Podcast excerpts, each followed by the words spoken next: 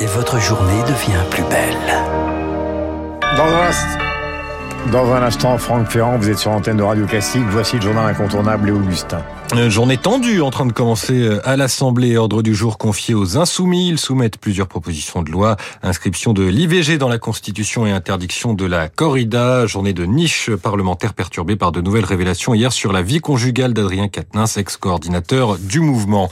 Et puis la ville de Zhengzhou en Chine ordonne le confinement de 6 millions de personnes à cause du coronavirus. Tôt ce matin, un nouvel épisode dans la lutte du pays contre la maladie à travers la politique zéro Covid, une politique qui suscite de plus en plus de lassitude dans la population. Le choix culturel. C'est l'exposition euh, William Morris à la piscine de Roubaix, une exposition euh, la première en France consacrée au maître du mouvement Arts and Crafts qui a traversé l'Angleterre euh, fin 19e, début 20e, des arts décoratifs qui veulent réhabiliter la dimension artistique du travail artisanal face à l'industrialisation du monde.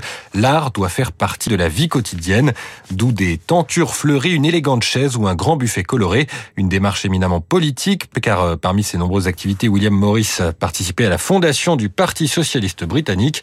Sylvette Godichon, commissaire de l'exposition. Il a parcouru euh, l'Angleterre pour faire des conférences, pour expliquer euh, comment on pouvait rendre euh, la vie plus belle et plus simple, parce qu'il était pour la simplicité, ne pas accumuler de choses. Il parle de décroissance. Il dit qu'il faut avoir que des choses utiles ou que l'on trouve belles chez soi c'est un précurseur, c'est un homme qui a des fulgurances sur notre époque qui sont absolument étonnantes. Pour découvrir William Morris, écrivain, poète, peintre, architecte, chef d'entreprise et penseur, c'est jusqu'au 8 janvier à la piscine de Roubaix. On termine avec un point sur les marchés avec Céline Pantex d'Investir, le journal des finances. Bonjour Céline, comment vont-ils? Bonjour Augustin, c'est une ouverture à nouveau stable. Hein. Ce matin à Paris, plus 0,10%, 6685 points. Séance calme en cette journée de Thanksgiving, journée fériée aux États-Unis. À Paris, on en profite donc pour digérer le compte-rendu de la Banque centrale américaine publié hier soir, un document a priori rassurant. Il suggère que la Fed pourrait réduire l'ampleur de la hausse des taux d'intérêt dans les mois à venir.